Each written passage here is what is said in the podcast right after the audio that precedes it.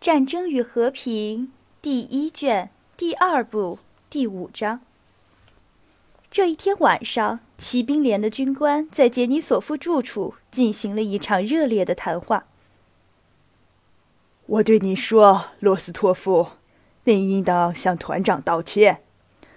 一个身材很高、满头花白头发、长着一把大胡子、宽阔的脸上布满皱纹的骑兵上尉，对激动的满脸通红的罗斯托夫说：“这个骑兵上尉叫基尔斯滕。”他两次因决斗降为士兵，又两次复了职。我绝不允许任何人对我说谎。”罗斯托夫大声的说道。“他对我撒谎，我也说他撒谎。这件事儿就让他这样吧。他可以每天派我去值班，可以关我禁闭，可是谁也不能强迫我向他道歉，因为如果他作为团长。”认为同意和我决斗有失身份的话，那么，嗨，您别忙，老弟，您听我说。齐明上尉用低沉的声音打断了他的话，不慌不忙地捋着他的长胡子。您当着别的军官的面对团长说有一个军官偷了钱，当着别的军官的面谈起这件事儿，并不是我的过错，也许不该在他们面前说。可是我又不是外交官，我之所以来当骠骑兵，那是因为我认为这里不需要那么多讲究，而他却说我撒谎，那就让他同意和我决斗好了。这都很好，谁也不会认为你是胆小鬼，而且问题不在于此。你问问杰尼索夫，一个士官生要求团长同意决斗。这像什么？杰尼索夫咬着胡子，脸色阴沉的听着，显然他不想参加谈话。对骑兵上尉提的问题，他摇摇头，表示否定。你当着军官们的面儿说这件令人厌恶的事儿，骑兵上尉接着说：“波格丹内奇阻止了您。”那个团长。就叫做波格丹内奇，不是阻止，而是说我撒谎。不错，可是您也对他说了蠢话，这就应该道歉。这说什么也不行。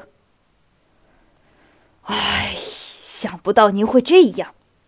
骑兵上尉板着脸严肃地说：“你不愿意道歉，可是老弟，你不仅对不起他，而且对不起全团。”对不起，我们大家。这就是说，本来你应该好好想一想，商量商量这件事怎么办。可是，你当着军官们的面儿一下子捅了出来，那么团长该怎么办呢？把那个军官送交军事法庭，败坏全团的名声。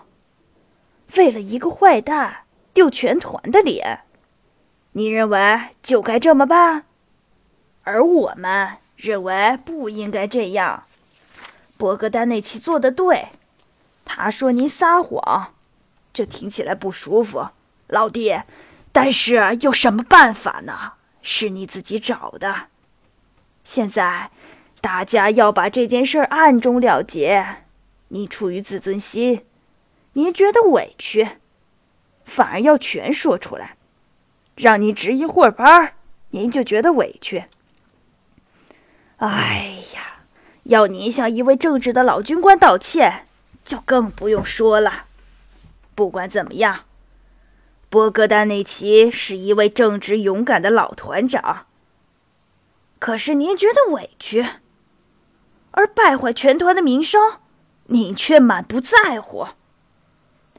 骑兵上尉的声音开始颤抖了起来。您在团里才不过几天。今天在这儿，明天就可能调到别处去当副官。别人说，保罗格勒团的军官里有小偷，你听了无所谓。可是，我们并无所谓，是这样吗，杰尼索夫？不是无所谓的吧？杰尼索夫一直沉默不言，也没有动一动，有时用他那双闪闪发亮的黑眼睛看看罗斯托夫。你有自尊心，不愿意道歉。骑兵上尉继续说：“而我们这些老人是在团里成长起来的，也许按照天意将死在团里，因此我们真是团的荣誉。波格丹内奇懂这一点。”哎呀，老弟，这荣誉是多么宝贵！你这样不好，不好。不管你生气不生气，我总是爱说大实话，这样不好。骑兵上尉站了起来，转过身去，不看罗斯托夫。嗨他妈的，说的对极了！杰尼索夫跳起来喊道：“怎么样，罗斯托夫？你说呀！”罗斯托夫的脸一阵红一阵白，他看看这个军官，又看看那个军官。不，诸位，不，你们不要以为我，我非常明白你们这样想我是没有根据的。我，对我来说，我赞成维护团的声誉。什么？我将用行动来证明这一点。对我来说，团旗的荣誉。不管怎么样，我，我确实错了。他噙着眼泪说：“我错了，完全错了。你们还要怎么样呢？”这就对了，伯爵。骑兵上尉转过身来，用一只大手拍着他的肩膀，大声说道：“我对你说。”杰尼索夫喊道：“他是个好小伙子。”这样就好了，伯爵。骑兵上尉又说了一次，好像因为他认了错，才用他的封号称呼他。你去认个错，伯爵大人。诸位，一切我都照办，任何人都不会再听到我说一个字。罗斯托夫用恳求的声音说：“但是，我不能去道歉，不管你们怎么样认为，我真的不能去。”我怎么能像一个小孩子那样去道歉，请求宽恕呢？杰尼索夫笑了起来。这样对你更糟，波哥丹内奇埃记仇，你这样的固执是会受到处罚的。基尔斯滕说：“真的不是固执，我对你们说不清这是怎样一种感情，说不清。”哎，那好吧。那就随您的便吧。”骑兵上尉说。“那个坏蛋躲到哪儿去了？”他问杰尼索夫。“他说他自己有病，明天就下令开除他。”杰尼索夫说。“只能说有病，不然就无法解释了。”骑兵上尉说。“不管有病没病，可别让我碰见，要不然我就杀了他。”吉尼索夫杀气腾腾地说：“这时，热尔科夫进来了。你怎么样？”军官们突然都朝他转过脸来，问道：“要打仗了，诸位！马克被俘，并带着全军投降了。”瞎说！我亲眼看见的。怎么？你看见活着的马克了？手脚都齐全的。要打仗了！要打仗了！他带来了这个消息，奖给他一瓶酒。你怎么又来这儿？又把我派到团来，就因为马克那鬼东西。奥地利将军告了一状，因为我向他祝贺马克的到来。哎，你怎么了，罗斯托夫？好像从澡堂出来一样。嗨，我们这里老弟从昨天起就这样乱糟糟的。团部的副官来了，他证实了热尔科夫带来的消息，命令部队明天就出发。要打仗了，诸位！哼，谢天谢地，我们可是都等得腻烦了。《战争与和平》第一卷第二部第六章。库图佐夫向维也纳撤退。一路上破坏身后因和尚和特劳恩和尚的桥梁。十月二十三日，俄国军队过了恩斯河。当天中午，俄军的脑重队、炮队和士兵队伍从桥的两边通过了恩斯城。这是秋天的一个温暖多雨的日子。从远处看，掩护大桥的俄军炮队所在的高地前面是一片宽阔的原野，它时而忽然被斜风细雨构成的一道薄薄的雨幕遮住，时而向四周扩展。在阳光下，远处的景物好像涂了一层漆一样，变得清晰可辨。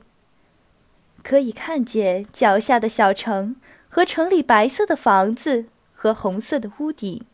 看见那里的教堂和大桥，在桥的两边集合了一队队俄军士兵，他们正川流不息地前进。可以看见多瑙河拐弯处的船只，还有一个小岛和一个带公园的城堡。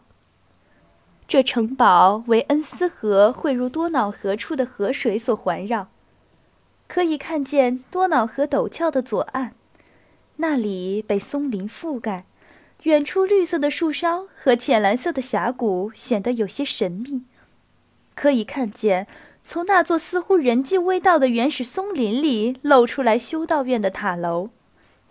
在前面很远的山上，在恩斯河的对岸，还可以看到敌军的骑兵侦察队。在高地的大炮中间，一个指挥后卫部队的将军和一个随从军官。站在前面，用望远镜查看地形。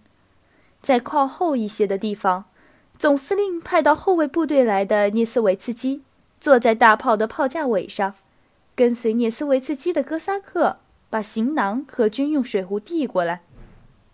于是涅斯维茨基便请军官们吃小馅饼和喝喝真正的茴香甜酒。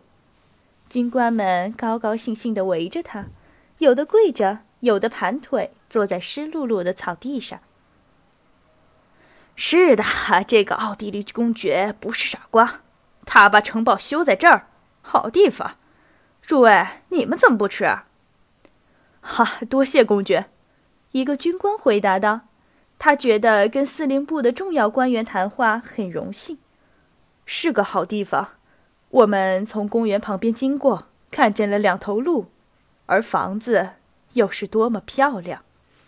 你看，公爵。另一个军官说，他很想再拿一个馅饼，但是觉得不好意思，因此假装在看地形。您看，我们的步兵已经到了那儿。瞧那儿，在村子后面的小草地上，三个人在拖着什么东西。他们会把这座宫殿般的房子里的东西全打光的。他用明显的赞同语气说道。是啊，是啊，涅斯维茨基说：“我有一个愿望。”他又补充说：“这时他那好看的嘴里正在吃馅饼，嚼得满嘴流油。这就是想办法到那儿去。”他指着山上隐约可见的带塔楼的修道院，接着微微一笑，他的眼睛眯了起来，闪现出愉快的光芒。能上去多好，诸位！军官们都笑了起来。哪怕吓唬吓唬那些修女也好。听说还有非常年轻的意大利女人呢。说实话，我愿意为此少活五年。他们也怪寂寞的。一个大胆一些的军官笑着说。这时，站在前面的一个军官把什么东西指给将军看。将军用望远镜观察着。正是这样，正是这样。将军放下望远镜，耸耸肩膀，生气地说：“正是这样，敌人要炮击渡口了。他们还在那磨蹭什么？在河对岸，肉眼就可以看见那里的敌军和敌军的炮位，炮位上升起了乳白色的烟雾。”随着烟雾从远处传来一声炮响，可以看到渡口，我军忙乱了起来。涅斯维茨基呼哧呼哧地喘着气，站起身来，微笑的走到将军面前。大人要不要吃点东西？他问道。事情不妙，将军说，没有回答他的话。我们的行动太迟缓了。我要不要去一趟，大人？聂斯维茨基说。好的，你去吧。将军说，又把已发出的命令详细的说了一遍。告诉骠骑兵们，要他们按照我的命令最后过河，把桥烧掉。还要他们再把桥上的引火材料再检查一遍。好的，聂斯维茨基说。他叫哥萨克把马牵过来，吩咐他收拾好行囊和军用水壶。然后，沉重的身体轻轻的一跃，翻身上马，坐到了马鞍上。我真的要去修女了那儿，他对含笑望着他的军官说。说完，便催马沿着曲折的小路下山去了。喂，大卫，能打多远就打多远，打他一炮。将军对一个炮兵军官说：“哼，给大家解解闷儿。”炮手各就各位，军官命令道。炮手们立刻高高兴兴地从篝火旁跑过来装爆弹。一号放，军官发出了口令。一个炮手迅速地跳开，大炮发出震耳欲聋的金属声，一发炮弹呼啸着从山下我们的人头顶上飞过，远没有飞到敌军那儿便落地了。冒出一股浓烟，爆炸了。士兵和军官们都听到了爆炸声，都高兴起来，大家一起站起来观看山下我军的行动和前面正在逐渐逼近的敌军的行动。一切都了如指掌。这时太阳已经完全从乌云里露出来，于是这一炮的悦耳声音和灿烂的阳光汇合在一起。使人感到精神振奋，心情愉快。